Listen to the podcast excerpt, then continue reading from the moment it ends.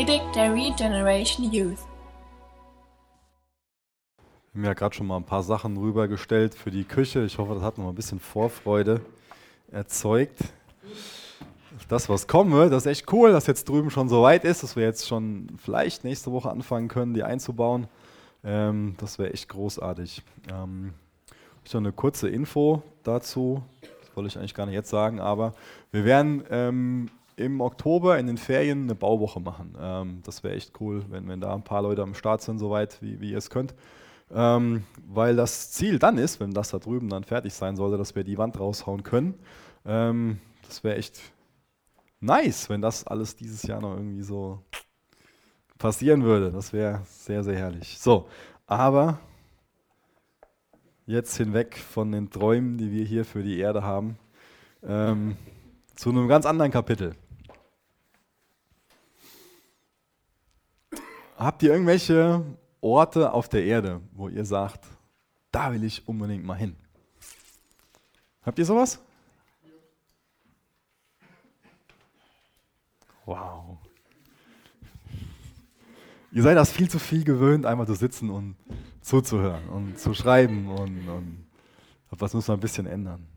Also habt ihr irgendwelche Plätze auf der Erde, wo ihr noch unbedingt hin wollt?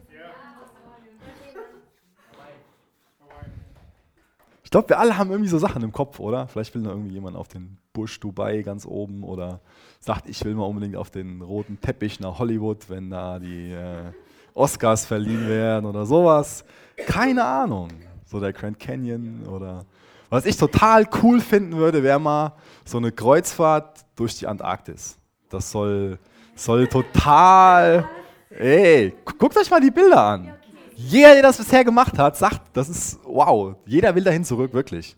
Man stellt sich so wie langweilig vor, so ein bisschen Eis und so. Und, und vielleicht so ein Pinguin, der einen Körper macht oder so, aber weiß ich nicht, ähm, ob das dann so passiert. ich glaube, wir alle haben Orte, wo wir sagen, hey, bevor ich sterbe, das will ich noch sehen, da will ich noch hinkommen. Vielleicht habt ihr das nicht nur so als Liste in eurem Kopf, sondern vielleicht irgendwo in eurem Tagebuch stehen, wo ihr sagt, dahinter so Kästchen und wollt die abhaken so. Das finde ich auch cool, sowas zu haben.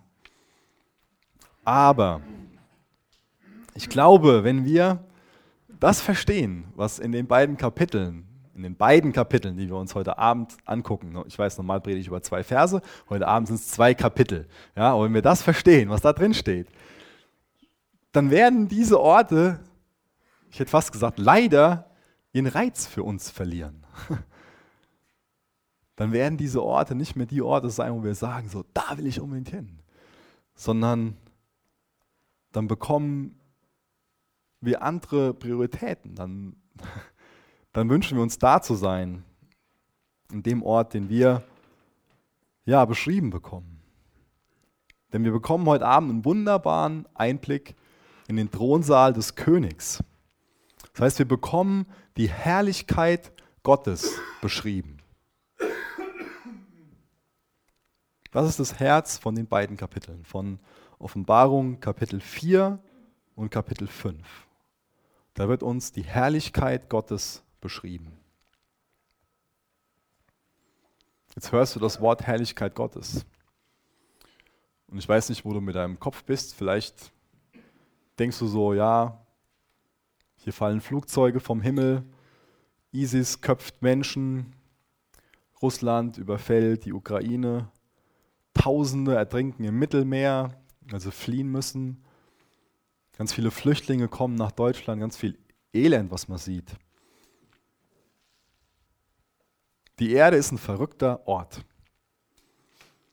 Und weil die Erde so ein verrückter Ort ist, bekommen wir viele Fragen. Ganz, ganz viele Fragen.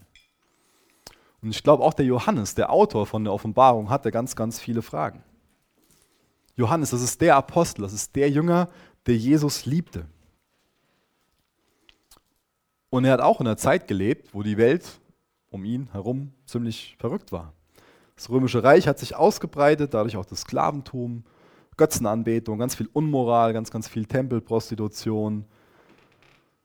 Und alle anderen Apostel sind zu dem Zeitpunkt, wo er jetzt diesen Brief, dieses Buch schreibt, schon im Märtyrertod gestorben.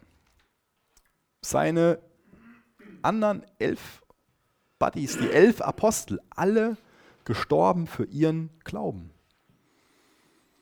Und ich glaube, die meisten von euch haben noch so ein bisschen den Ton von den letzten Kapiteln im Ohr. Das waren diese sieben Briefe, die Jesus ihm diktiert hat, um dann quasi an die sieben Gemeinden weiterzugeben. Was für, ein, was für ein Zustand war die Gemeinde damals? Ganz, ganz, ganz, ganz viele Christen wurden verfolgt bis zum Tod.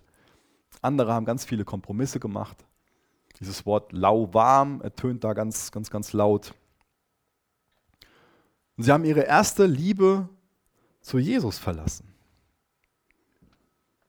Und Johannes selbst ist im Exil auf so einer kleinen einsamen Insel im Gefängnis.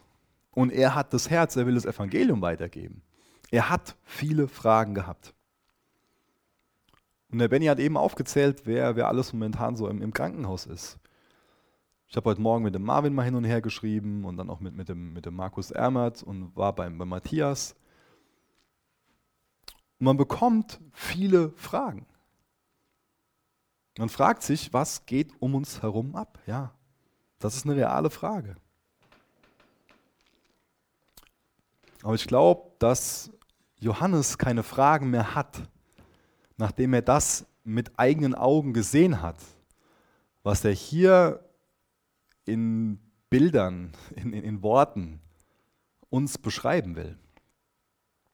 Und das, was er gesehen hat, ist natürlich noch was ganz, nicht was ganz anderes. Das wäre das Falsche. Aber das, das, was er uns hier beschreiben kann in Worten, das ist nur ein bisschen von dem, was er gesehen hat.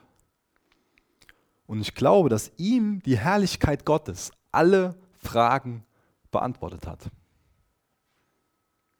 Er bekommt eine himmlische Perspektive, indem er so einen Einblick hat in den Thronraum Gottes, wo er dann gleich, wie wir lesen werden, sieht, dass in der Mitte der Thron steht und dass Gott auf diesem Thron sitzt, dass er neu erinnert wird, dass ein Gericht kommen wird, dass Gott für Gerechtigkeit sorgen wird, wo er daran erinnert wird, dass Jesus das Böse die Sünde, alle Krankheit, alle Probleme, den Teufel, wo er das alles überwunden hat, besiegt hat. Das ist auch der Grund, warum die Offenbarung geschrieben worden ist. Damit wir daran erinnert werden, Jesus ist König und er wird das Böse vernichten. Er wird das Böse absolut eliminieren. Und er baut hinter den Kulissen sein ewiges Reich. Dadurch bekommen wir natürlich neue Hoffnung, oder? Dadurch drehen wir nicht mehr am Rad, wenn, wie ich eben gesagt habe, Flugzeuge vom Himmel fallen, ISIS Menschen köpft, wenn um uns herum alles verrückt spielt und wir dann daran erinnert werden, dass es einen Punkt gibt, wo dem Bösen Einhalt geboten wird. Das ist eine ganz wichtige Tatsache für uns, daran erinnert zu werden. Ihr könnt bitte aufschlagen, Offenbarung 4 und sehr, sehr gerne mit mir lesen. Ich lese mal das ganze Kapitel und dann greife ich so ein paar Punkte, die da drin sind, auf. Als ich dann aufschaute, sah ich im Himmel eine Tür offen stehen. Und dieselbe Stimme, die Stimme von Jesus, die sich zuvor wie eine Posaune angehört hatte, sprach zu mir. Komm hier herauf und ich werde dir zeigen, was nach diesen Dingen noch geschehen muss. Und im selben Augenblick sah ich im Geist einen Thron im Himmel, auf dem jemand saß. Und der auf dem Thron saß, war so strahlend wie Edelsteine, wie Jaspis und Karneol. Und ein Glanz wie der eines Maragds umleuchtete seinen Thron wie ein Regenbogen. Rings um den Thron standen 24 Throne, auf denen 24 Älteste saßen. Sie trugen alle weiße Kleider und hatten goldene Kronen auf ihren Köpfen. Und von dem Thron gehen Blitze, Stimmen und Donner aus. Vor dem Thron befinden sich sieben Fackeln mit brennenden Flammen. Das sind die sieben Geister Gottes. Vor dem Thron sah ich ein glänzendes Meer aus Glas, das wie Kristall funkelte. In der Mitte und um den Thron stehen vier lebendige Wesen, voller Augen vorne und hinten. Das erste dieser lebendigen Wesen sieht aus wie ein Löwe, das zweite wie ein junger Stier, das dritte lebendige Wesen hat ein Gesicht wie ein Mensch und das vierte gleicht einem fliegenden Adler. Jedes dieser lebendigen Wesen hat sechs Flügel, die innen und außen voller Augen waren. Tag für Tag und Nacht für Nacht hören sie nicht auf zu rufen. Heilig, heilig, heilig ist der Herr Gott, der Allmächtige, der immer war, der ist und der noch kommen wird.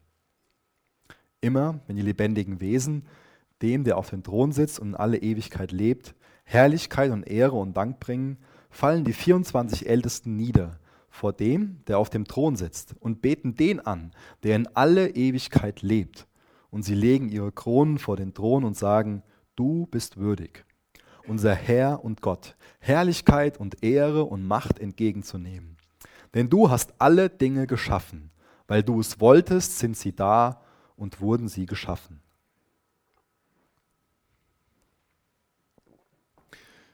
Was ist das Schlüsselwort in dem Text?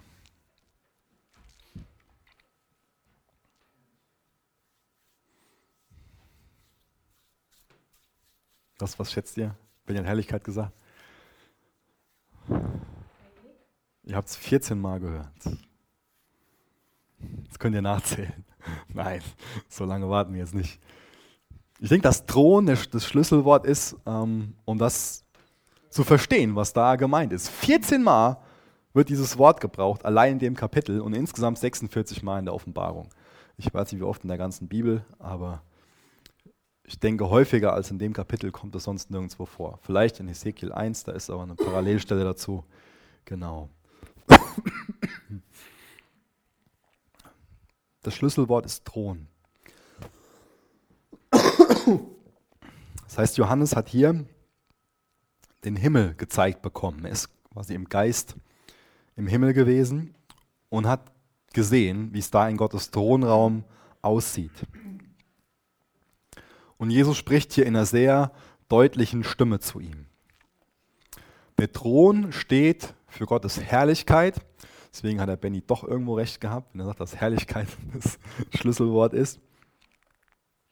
Der Thron steht für Gottes Herrlichkeit, für Gottes Macht, für seine Majestät und auch für seine Souveränität. Das heißt, für uns ist immens wichtig, dass egal, was hier auf der Erde passiert, Gott auf dem höchsten Thron sitzt.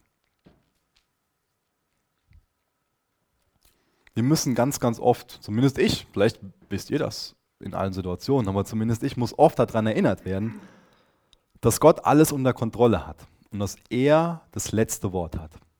Und das macht mir Mut. An diesen Thron erinnert zu werden, das macht uns zuversichtlich. Das drückt aus, Gott ist souverän. Er hat alles unter Kontrolle. Alles untersteht seiner Herrschaft und er hat das letzte Wort. Er wird dem Wirken Satans ein Ende bereiten.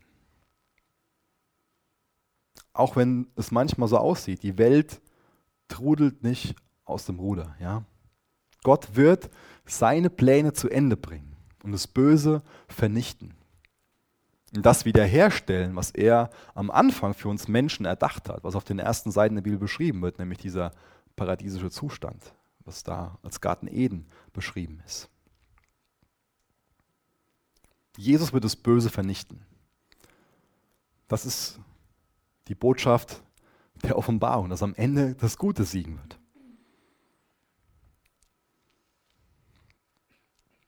Heute in den beiden Kapiteln geht es um den Himmel. Danach geht es länger um das Gericht, was auf die Erde kommen wird. Das heißt, um das in einem richtigen Licht zu sehen, das Gericht, was auf die Erde kommen wird, oder die Gerichte, die auf die Erde kommen werden, zeigt uns Johannes den Himmel. Bevor er uns das zeigen kann, was auf der Erde passiert, muss er uns den Himmel zeigen, weil wir sonst uns viel zu viel erschrecken würden. Ja? Deswegen in den nächsten Wochen erinnert euch immer wieder an das, was in diesen beiden Kapiteln, Offenbarung 4 und 5 steht. Erinnert euch an den Himmel. Das ist die richtige Perspektive, aus der wir das sehen müssen, was auf der Erde passiert. Wenn wir nur das sehen, was auf der Erde passiert, dann werden wir hoffnungslos, dann, dann verzagen wir, dann geben wir auf, frustriert. Dann fragen wir uns, wo Gott ist. Aber wenn wir das aus dieser himmlischen Perspektive sehen, dann werden wir zuversichtlich. Ein ganz wichtiger Fakt, was hier in dem Kapitel beschrieben wird, ist, dass alles seinen Platz um diesen Thron herum findet. Der Thron ist im Mittelpunkt.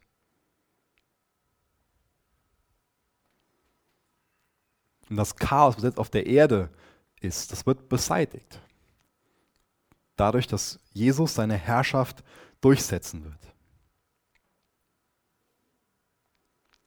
Und indem wir so eine himmlische Perspektive auf das Chaos auf der Erde um uns herum bekommen, werden wir in die Lage versetzt, das Chaos um uns herum anders zu beurteilen. Und das wünsche ich mir für uns. Da wird es nämlich ganz, ganz praktisch. Ich habe das eben schon gesagt, wir alle haben Fragen. Ich vermute, dass auch du Fragen hast. Ich glaube, dass es keinen Menschen gibt, der nicht irgendwie Fragen hat und sagt dir, wie kann das sein, dass das passiert oder dass das passiert. In der Bibel wird uns im Alten Testament eine Person vorgestellt, die auch viele Fragen hatte. Der Hiob. Aber dem Hiob, sein, seine, seine Freunde, die haben sogar noch mehr Fragen gehabt. Sogar 40 Kapitel lang, nur Fragen. Ja? Und die haben 40 Kapitel lang, das könnt ihr euch mal durchlesen. Ja? Ist sehr, sehr interessant. Die haben 40 Kapitel lang versucht, das zu erklären, was in Hiobs Leben passiert ist.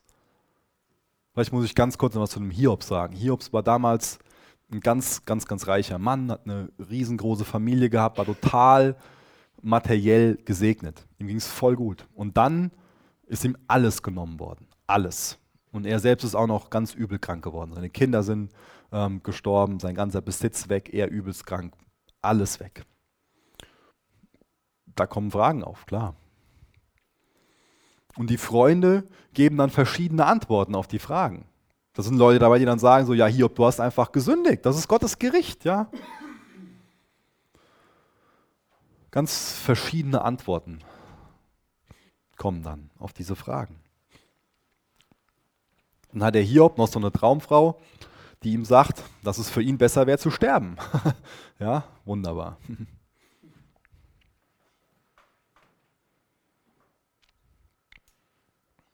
Aber Hiob bekommt ein paar Fragen beantwortet und auch die Freunde von Hiob. Aber nicht auf die Art und Weise, wie er sich das vorgestellt hat.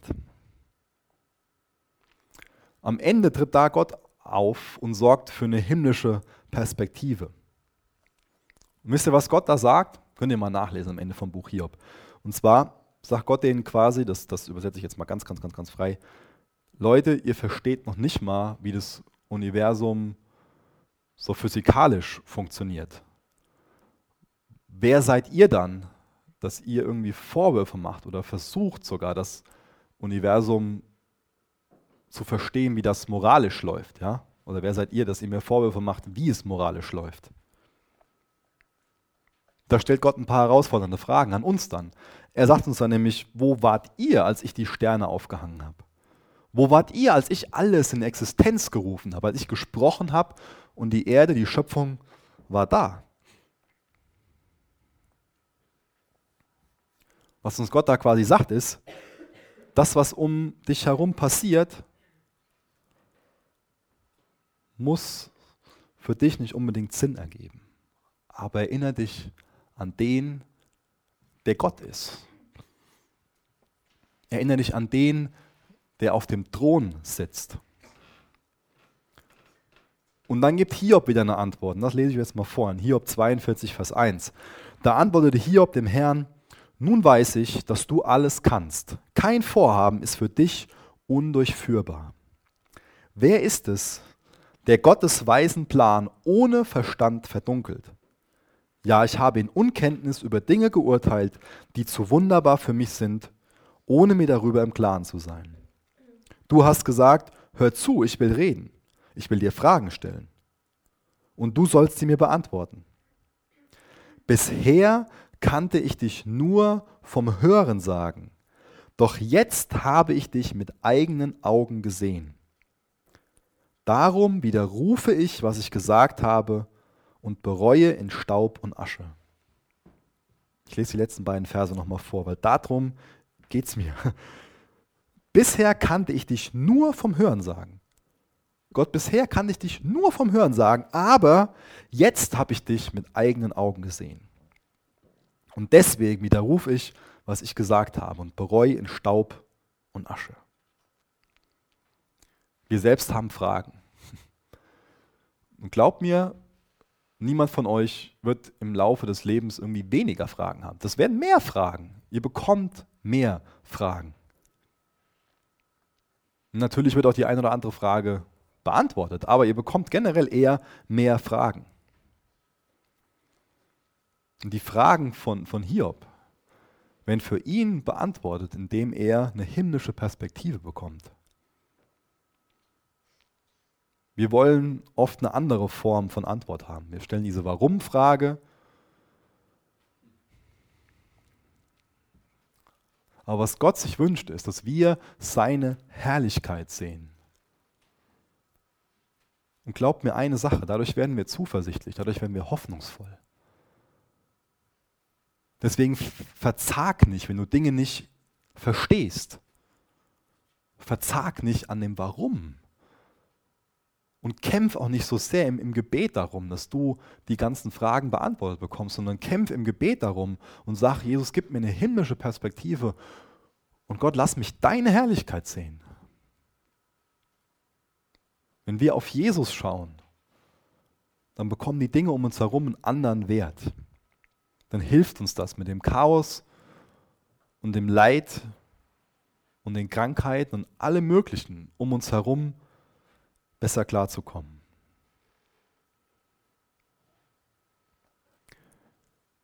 Wir haben in Kapitel 2 und 3 davon gelesen, wie es in den Gemeinden ausgesehen hat. Und viel von dem, was Johannes beschrieben hat, war Chaos. Und jetzt sehen wir aber, was Jesus aus dem Chaos macht. Das ist wunderbar, dass, dass Jesus Ordnung in das Chaos bringt und dann wunderbares, ich nenne es mal Paradies, wiederherstellt. Ich werde jetzt mal nach und nach so ein paar Sachen rausgreifen ähm, und, und so ein bisschen Symbolik beschreiben. Aber dabei müssen wir wissen, dass Johannes das beschreibt, was man eigentlich nicht in Worte fassen kann. Ja? Hört sich komisch an, ich weiß aber er versucht irgendwie Worte für was zu finden, was man nicht in Worten beschreiben kann. Deswegen sind die Bilder nur ein Abklatsch, nenne ich es mal, von, von dem, was, was Wirklichkeit ist. Und ich behaupte auch nicht, mit jeder einzelnen Deutung, die ich heute Abend mache, im Recht zu liegen, weil du kannst zehn Kommentare zu manchen Punkten lesen und du bekommst 15 Antworten. Das ist nicht eine Untertreibung. Ja? Ähm, aber das, was ich dir heute erklären will über ein, einzelne Punkte, ähm, sind, sind zumindest Wahrheiten in Bezug darauf, dass andere Bibelstellen ganz klar die Dinge über Gott aussagen, die ich in der Symbolik sehe. Das heißt, vielleicht liege ich falsch damit zu sagen, dass zum Beispiel der Jaspis das und das bedeutet. Aber andere Stellen in der Bibel sagen ganz klar, dass Gott so und so ist. Ja? Das heißt, ich werde nichts Falsches über Gottes Charakter lernen, aber vielleicht hier und da die Symbolik so deuten, dass es falsch sein könnte. Wisst ihr, wie ich meine? Okay. Ich lese nochmal Vers 3 vor. Und der auf dem Thron saß, war so strahlend wie Edelsteine, wie Jaspis und Karneol und ein Glanz wie der eines Smaragds umleuchtete seinen Thron wie ein Regenbogen. Ich hoffe, ihr alle habt jetzt so in eurem Inneren ein Bild und seht es vor Augen, was, was da beschrieben wird. Ich habe mal bei der Lois in ihrem Schmuckkästchen gewühlt. Ich habe aber leider keinen Jaspis und auch keinen Karneol gefunden. Ich hätte euch das gerne heute gezeigt. Schade, schade. Vielleicht kennt ihr diese beiden Begriffe schon. Ähm, von der Brustplatte des hohen Priesters. Der Jaspis, das ist so ein, so ein weißer Edelstein und der Karneol, der ist rot. Und viele Bibelausleger gehen her und sagen, dass dieser weiße Jaspis für das Laken am offenen Grab steht. Das heißt, für, dass, dass es ein Symbol ist für den vollständigen Triumph von Jesus über das Böse, dass er den Tod, die Sünde, dass er das alles absolut vollständig bezwungen hat. Und das Rot steht dann für die opferbereite Liebe von, von Jesus, der sich selbst für uns hingegeben hat. das ist für mich eine Deutung, die, die Sinn macht. Und dann sehen wir, dass um den Thron herum ein Regenbogen ist. Wir sehen ja heute meistens einen Regenbogen, der nicht so vollständig ist, also nur so ein Halbkreis. Aber hier ist um den Thron herum ein Regenbogen. Das heißt, so ein vollständiger Kreis.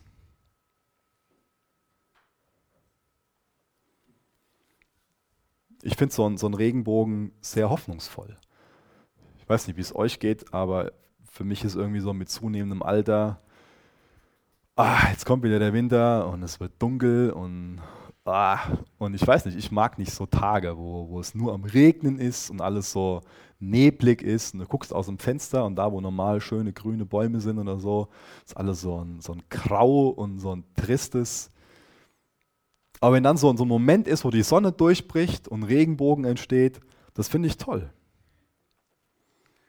Johannes versucht hier in Worten die Herrlichkeit Gottes zu beschreiben. Ich bin mal im Nationalpark in Afrika gewesen, in Kenia, an dem Lake Nakuru. Ähm, und da habe ich was, was Wunderbares gesehen. Und das, das gibt es heute leider nicht mehr so, weil das nicht mehr so passiert. Ähm, vor einigen Jahren war es noch so, dass dann an, an mehreren ähm, Wochen im Jahr wirklich mehr als eine Million Flamingos dahin geflogen sind ähm, und, und da dann an dem See gebrütet haben und, und alles Mögliche halt. Und dann gibt es einen Berg, der daneben ist und von dem Berg guckt man dann von oben so auf die afrikanische Steppe, man sieht diesen, diesen See und über eine Million Flamingos. Und es ist einfach so ein, so ein Wow-Moment, ja. Weil man fährt so eine, so eine Straße hoch und ist alles verwachsen und dann kommt man oben auf so eine Lichtung und dann gehst du vorne an den Rand und siehst auf einmal das alles so vor dir und das ist einfach so, du denkst so, pff, das ist ein Märchen hier, ja. Und ich habe da viele Bilder von gemacht und dann meiner Frau zu Hause gezeigt. Aber das ist alles einfach nicht so, als da zu sein und es zu hören und, und zu riechen und einfach so, das ist was ganz anderes. Und ich wünsche mir, dass, dass, dass ihr das alles so versteht. Das sind jetzt hier Worte, Symboliken, die aber alles nur so ganz, was ganz Schwaches von dem sind, was eigentlich da ist. Ich wünsche mir, dass ihr so eine Begeisterung dafür bekommt, dafür, dass, dass, dass Gott auf dem Thron sitzt und dass er wirklich herrlich ist. Glaubst du das, dass Gott herrlich ist? Dass er wunderbar ist? Berührt dich das? Ist das eine Sache, wo du, wo du merkst, da, da berührt dich Gott. Ich lese mal weiter, nochmal vor, Vers 5 bis Vers 8. Und von dem Thron gehen Blitze, Stimmen und Donner aus. Vor dem Thron befinden sich sieben Fackeln mit brennenden Flammen. Das sind die sieben Geister Gottes. Vor dem Thron sah ich ein glänzendes Meer aus Glas, das wie Kristall funkelte. In der Mitte und um den Thron stehen vier lebendige Wesen, voller Augen, vorne und hinten. Das erste dieser lebendigen Wesen sieht aus wie ein Löwe.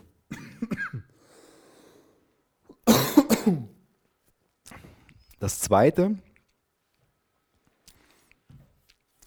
wie ein junger Stier. Das dritte lebendige Wesen hat ein Gesicht wie ein Mensch und das vierte gleicht einem fliegenden Adler. Jedes dieser lebendigen Wesen hat sechs Flügel, die innen und außen voller Augen waren. Tag für Tag und Nacht für Nacht hören sie nicht auf zu rufen, heilig, heilig, heilig ist der Herr Gott, der Allmächtige, der immer war, der ist und der noch kommen wird. Jetzt eben schon diese verschiedenen Farben davon gelesen und von dem Regenbogen und jetzt hier dieses Feuer, Blitze, Donner. Blitz und Donner, das steht oft für die Macht und auch für die Gegenwart Gottes. Auch als das Volk Israel die zehn Gebote bekommt, ähm, auch da kann man nachlesen, dass da ja, so, ein, so ein lautes Donnerschallen war, dass die Erde gebebt hat. Es steht dafür, dass Gott gegenwärtig ist. Und dann diese sieben Geister, die sieben Fackeln, das ist einfach eine Symbolik für Gott, den Heiligen Geist. Und dann wird das beschrieben, dass da dieser gläserne See ist. Ja, kristallklares Glas war damals quasi unauffindbar. Und, das, unterstreicht nochmal so die überragende Größe und auch die Heiligkeit Gottes. Und dann sehen wir diese Wesen, die sechs Flügel haben. Die stehen auf heiligem Boden, deswegen müssen die ihre Füße bedecken. Und dann stehen sie gegenüber einem heiligen Gott. Das heißt, sie müssen ihre Augen bedecken. Das heißt, zwei Flügel für die Füße, zwei für die Augen und zwei, um zu fliegen. Und die haben überall Augen. Und das ist eine Symbolik, das ist ziemlich creepy, ich weiß. Wenn ich das so vorstelle, dass da überall so, uh, das ist jetzt nichts angenehm. Sonst finde ich da viel herrlich, aber überall Augen ist für mich so ein, huh, naja. Aber das ist Symbolik dafür, dass die einfach die korrekte Wahrnehmung haben. Das ist eine Symbolik für Weisheit. Die nehmen alles wahr und sind weise. Für was stehen diese vier lebendigen Wesen? Ich gehe davon aus, dass die für die Eigenschaften Gottes stehen. Das ist nochmal so eine Erinnerung an den Charakter. Vielleicht kann man es auch Qualität nennen. Ähm, Qualität Gottes, ein komisches Wort, ich weiß. Ähm, Charakter und Eigenschaft Gottes, ist das, glaube ich, eine, eine gute Symbolik dafür. Und die bewachen den Thron Gottes. Und die leiten andere in der Anbetung an, verkünden die Herrlichkeit Gottes.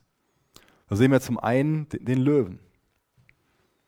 Wir haben uns mal vor langer, langer, langer Zeit ähm, in der Jugend das Buch Matthäus angesehen. Ähm, und da haben wir Jesus als den König gesehen. Ein König steht für Macht und Majestät. Immer wieder diese, diese Symbolik, Macht, Majestät. Dann ist dieser Stier. Dieser Stier ist eine Symbolik für, für Treue. In Markus, das ist so dieses, dieses Buch, wo der Stier für steht, wo Jesus uns auch besonders als, als Diener vorgestellt wird, als treuer Diener. Das Lukas-Evangelium steht so für den Mensch, für den Menschensohn für Jesus den vollkommenen Menschen. Und dann noch der Adler, das Johannesevangelium, wo Gott besonders als der Souveräne beschrieben wird. Auf der anderen Seite gibt es andere Ausleger, die sagen, dass diese vier Wesen einfach symbolisch für den Rest oder für, nicht für den Rest, dass sie symbolisch für die ganze Schöpfung stehen und ähm, die Schöpfung repräsentieren und den Schöpfer anbeten. Was jetzt die richtige Deutung ist, ich kann es euch nicht sagen. Das sind zwei gute Optionen. Aber was, was machen diese vier Wesen? Egal, ob sie jetzt symbolisch für die Charaktereigenschaften Gottes stehen oder ob sie symbolisch für die Schöpfung stehen. Was, was machen die? Die beten an die kommen Tag und Nacht nicht darüber hinweg, wie heilig und wie herrlich Gott ist. Das finde ich faszinierend. Tag und Nacht kommen die nicht drüber hinweg, wie herrlich Gott ist. Die können gar nicht anders als lobpreisend heilig, heilig, heilig zu rufen. Wie sieht das mit uns aus? So beim Lobpreis die Hände in Taschen, ja, den Mund zu, damit mal das Handy rausgeholt, mal Facebook nachgeguckt oder ah, ich könnte ja noch dem und dem bei WhatsApp schreiben. Puh.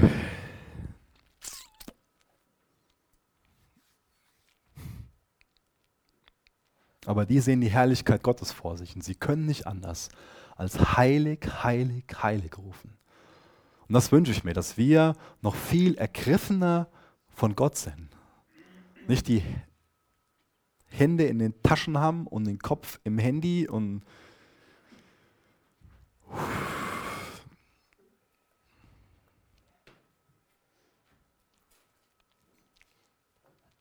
kannst du lobpreisend vor Gott stehen und heilig, heilig, heilig rufen. Kannst du dich darüber freuen, dass er rein ist, dass er gerecht ist dass er wunderbar ist. Die Perspektive auf Gott, das ist die richtige und die wünsche ich dir. Dass du ergriffen bist von Gottes Herrlichkeit. Vers 9 bis Vers 11.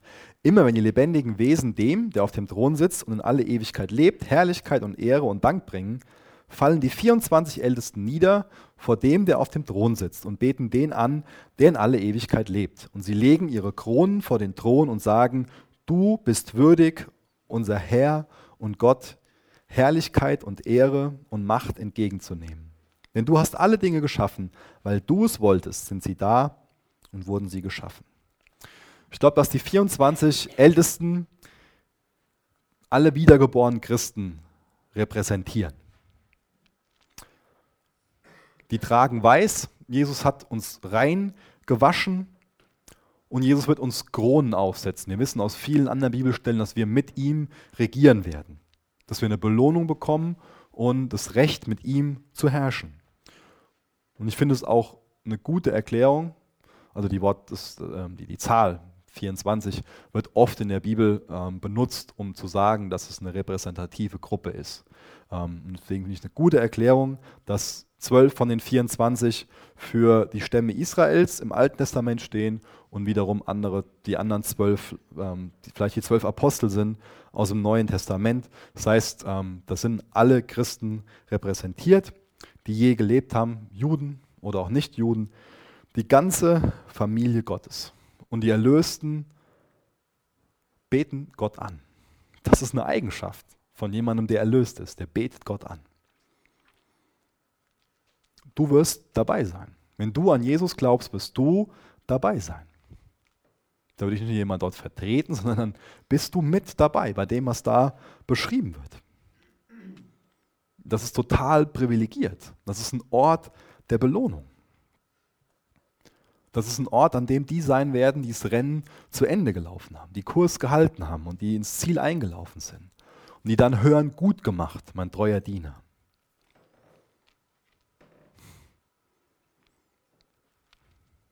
Das, das haut mich um, das zu wissen, daran erinnert zu werden. Weil ich meine Sünde kenne, deswegen. Weil ich weiß, was in mir ist. Weil ich mein Versagen kenne. Auch meine Heuchelei. Und dann hier zu lesen, ich werde mit ihm regieren.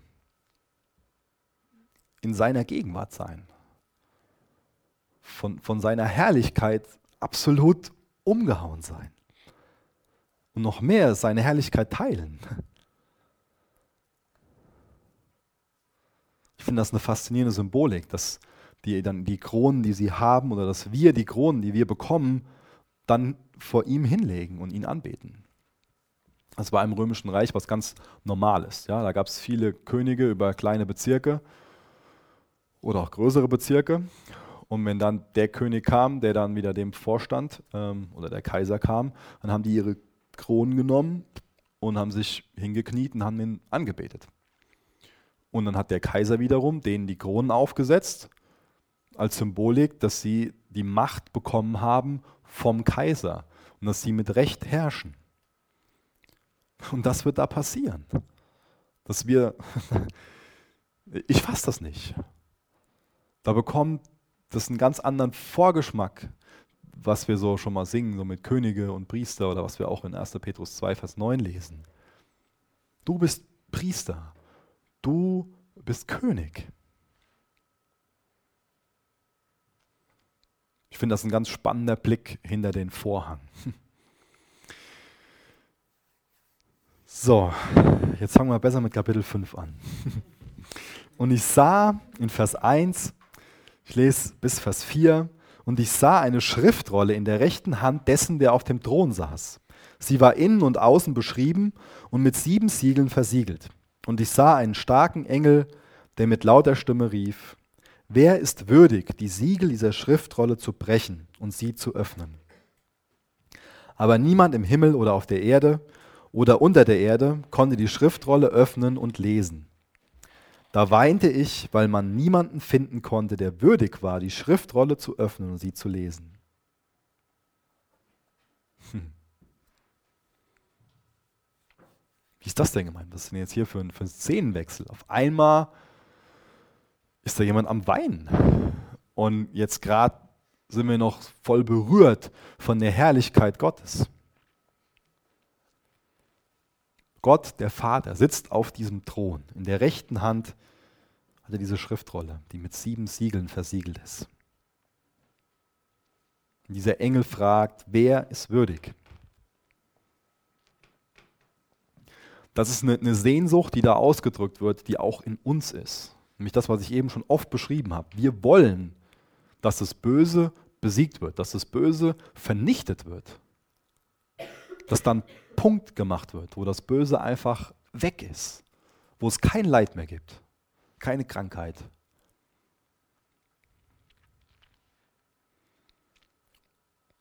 Und in dieser Schriftrolle stehen die Gerichte drin, die passieren müssen. Steht der Plan drin, der verwirklicht werden muss, damit das Böse beseitigt wird. Und wer ist würdig, diese Siegel zu öffnen und das vorzulesen, damit der Plan umgesetzt wird? Da wird jetzt hier gesucht und es wird niemand gefunden. Und deswegen wird geweint. Diese Schriftrolle, die ist innen und außen beschrieben und mit sieben Siegeln versiegelt. Da konnte nichts mehr hinzugefügt werden. Der Plan, der war vollständig. Und diese sieben Siegel, die mussten geöffnet werden, bevor man die lesen kann. In den nächsten Kapiteln lesen wir, was passiert, wenn die einzelnen Siegel geöffnet werden. Es wird sehr apokalyptisch. Damals war es so, dass zum Beispiel bei einer Eigentumsurkunde, dass ähm, eine Seite beschrieben wurde und dann wurde die zusammengerollt, ein Siegel drauf gemacht, ein Siegel. Wenn dann aber jemand nicht seinen Verpflichtungen dem Eigentum gegenüber nachkommen konnte, zum Beispiel den Kredit nicht abbezahlen konnte, dann wurde seine Schuld auf die andere Seite geschrieben und dann wurde das mit sieben Siegeln versiegelt. Und dann hatte er sieben Jahre lang Zeit, um seine Schulden zu begleichen. Und dann durften die sieben Siegel gebrochen werden, dann war es wieder sein Eigentum. Das heißt, auch das hier ist eine Frage danach, wer hat die Schuld bezahlt, die entstanden ist? Wer hat die Schuld bezahlt, die entstanden ist? Wer ist würdig, die Siegel zu brechen, die Siegel zu öffnen? Wer? Und da entsteht das Weinen. Aber, Vers 5. Aber einer der Ältesten sagte zu mir, weine nicht. Siehe, der Löwe aus dem Stamm Juda, der Erbe aus der Wurzel Davids, hat gesiegt. Er ist würdig, die Schriftrolle zu öffnen und ihre sieben Siegel zu brechen. Und ich sah ein Lamm, das wie geschlachtet aussah. Er stand zwischen dem Thron und den vier lebendigen Wesen und inmitten der 24 Ältesten und hatte sieben Hörner und sieben Augen. Das sind die sieben Geister Gottes, die in alle Teile der Erde ausgesandt worden sind. Gerade habe ich die Hoffnungslosigkeit beschrieben. Wer ist würdig? Wo, wo ist hier jemand? Aber dann hört auf zu weinen. Hier ist jemand. Der Löwe und das Lamm. Er ist würdig, die sieben Siegel zu öffnen. Er hat sich das Recht erworben. Er hat die Schuld bezahlt, die Schuld getilgt.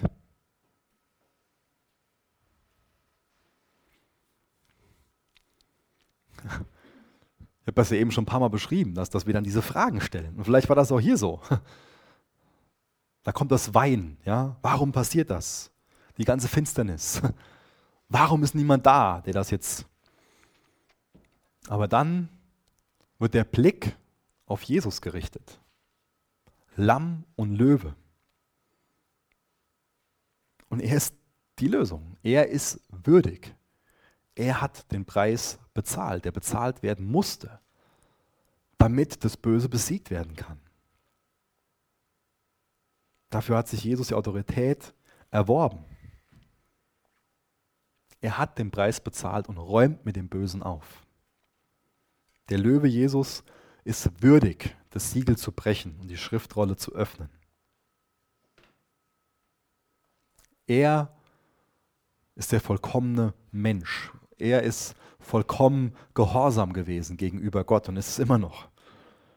Und deswegen ist er der Einzige, der als Lamm Gottes ein annehmbares Opfer bringen könnte. Nur Christus hat Hölle, Tod, Sünde und den Teufel besiegt. Und deswegen kann nur ihm die Zukunft der Welt anvertraut werden. Die Zukunft der Welt ist allein in Jesu Händen. Ihm ist sie anvertraut. Er kennt den Ausgang und auch du kannst den Ausgang kennen, wenn du Offenbarung 21, 22 liest. Und das ist eine wunderbare himmlische Perspektive. Jesus ist Löwe, das ist ein Symbol dafür, dass er, wie ich eben schon mal gesagt habe, wo es um das andere Wesen ging, von Autorität und Macht. Und das Lamm ist ein Symbol für die Unterordnung unter den Willen Gottes. Jesus, das Lamm, das vollkommene Opfer. Und das finde ich faszinierend, über diese Symbolik nachzudenken. Wenn ich jetzt irgendwie so ein Drehbuch schreiben würde, da würde, wenn es schon Tiere sind, dann ein Löwe den wichtigsten und bedeutendsten Kampf gewinnen.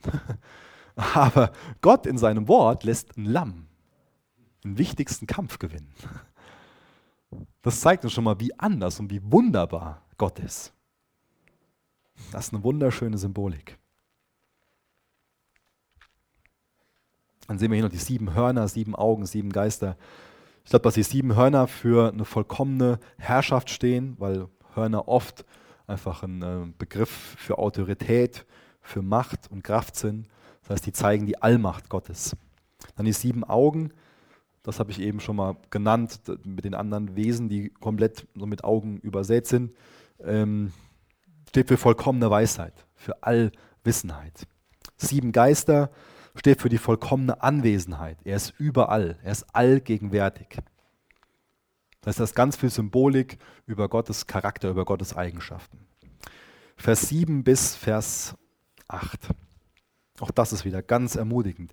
Es trat vor und nahm die Schriftrolle aus der rechten Hand dessen, der auf dem Thron saß. Und als die Schriftrolle und als es die Schriftrolle nahm, fielen die vier lebendigen Wesen und die 24 Ältesten vor dem Lamm nieder. Jeder von ihnen hatte eine Harfe Du wirst mal Harfe spielen. Und sie hielten goldene Schalen in den Händen, die mit Weihrauch gefüllt waren. Der Weihrauch sind die Gebete derer, die zu Gott gehören. Zu den Hafen sage ich jetzt nichts mehr. Ähm, da kannst du jetzt von schlecht träumen, wenn du willst. Ähm, aber wo ich noch ganz kurz was zu sagen will, ist der Weihrauch. Das sind die Gebete derer, die zu Gott gehören. Fühlst du dich schon mal so, dass du dich fragst, jetzt bete ich für die Sache, schon über einen langen Zeitraum, es passiert nichts. Wo ist denn Gott?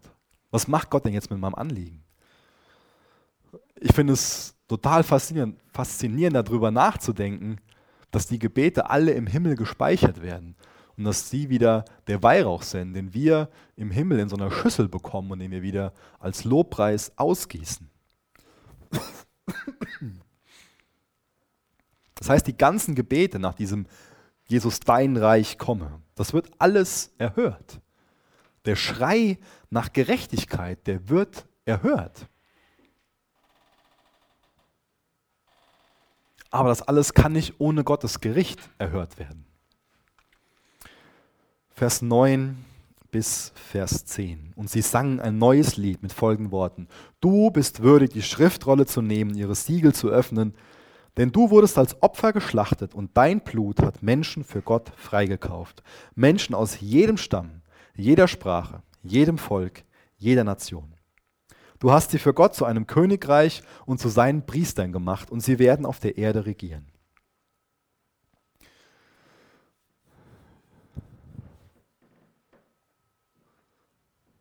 Ich habe das schon mal öfter gehört, dass jemand gesagt hat, so, wenn ich in den Himmel komme, dann frage ich Gott erstmal, warum das und das. Und weißt du was?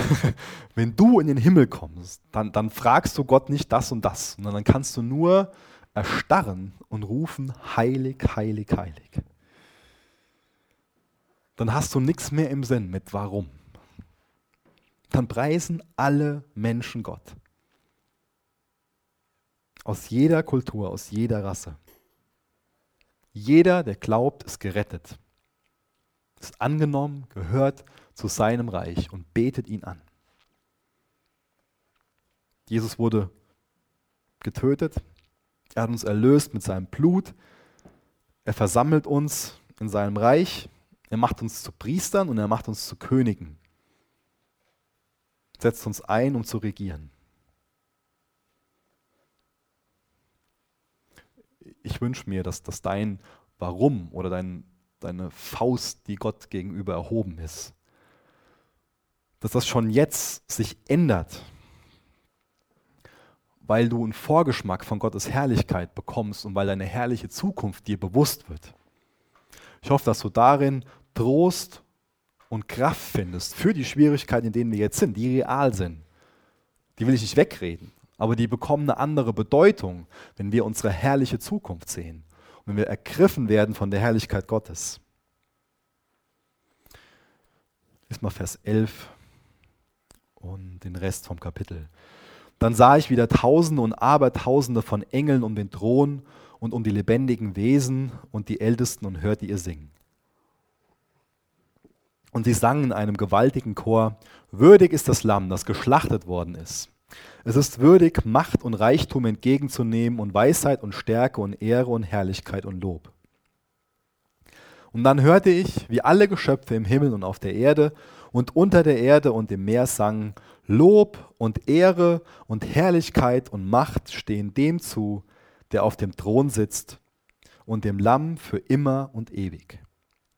Und die vier lebendigen Wesen sagten, Amen. Und die 24 Ältesten fielen nieder und beteten an.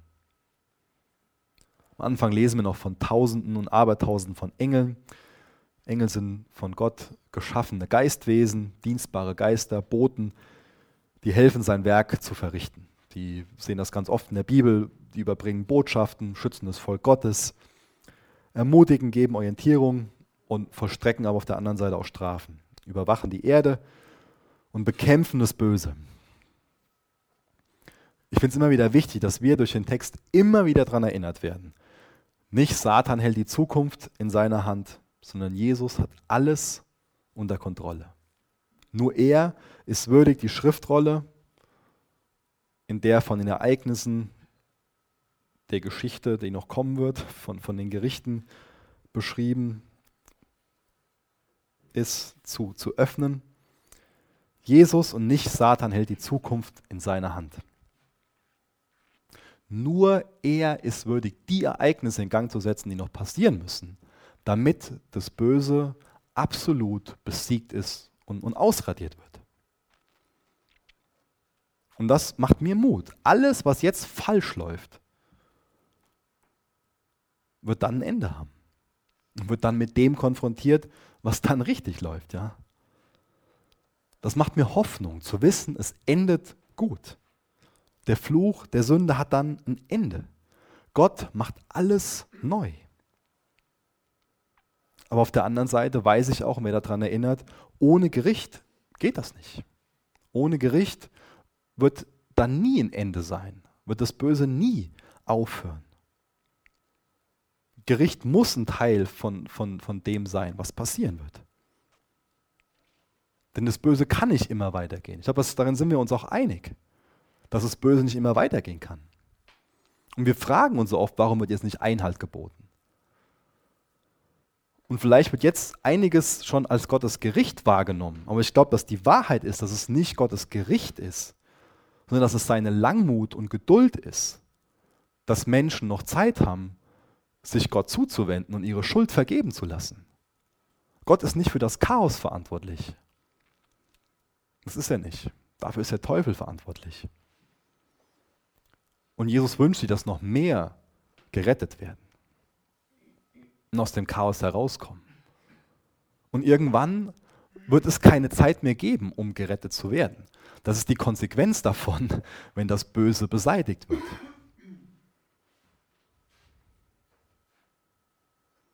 Worum geht es uns momentan? Wer sitzt auf dem Thron? Wer ist im Zentrum von, von unserem Leben? Um wessen Herrlichkeit geht es uns? Um wessen Krone geht es uns? Wie lebst du?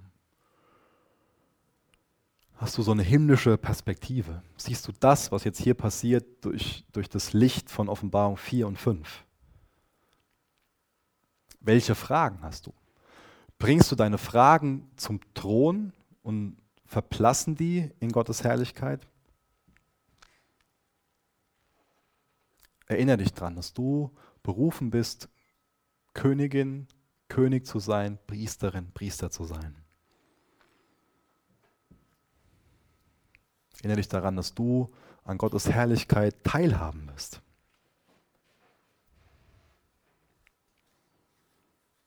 Lass all deine Fragen von Gottes Herrlichkeit beantworten. Und zu guter Letzt, wer ist unser Vorbild beim Anbeten? Die 24 Ältesten, die Cherubinen,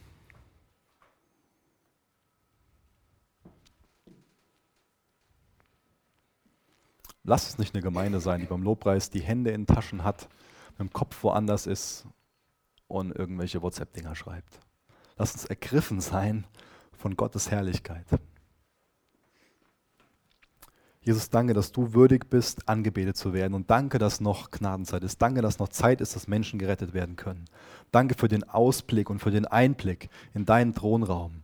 Und ich möchte dich bitten, dass wir ganz neu ergriffen werden, Gott, von deiner Herrlichkeit. Jesus, wünsche ich mir für uns als Jugend, dass wir ergriffen sind von deiner Herrlichkeit. Jesus, siehst unsere Fragen und die wollen wir dir bringen. Du siehst das Chaos, in dem wir sind. Und wir freuen uns darüber, dass es alles eines Tages ein Ende haben wird. Und Jesus, wir wollen die Zeit noch nutzen. Wir wollen ergriffen sein von deiner Herrlichkeit und anderen Leuten was von deiner Herrlichkeit weitergeben. Jesus, zieh uns in deine Gegenwart, in Jesu Namen. Amen. Danke für das Anhören der Predigt. Weitere Informationen findest du unter www.regenerationyouth.de.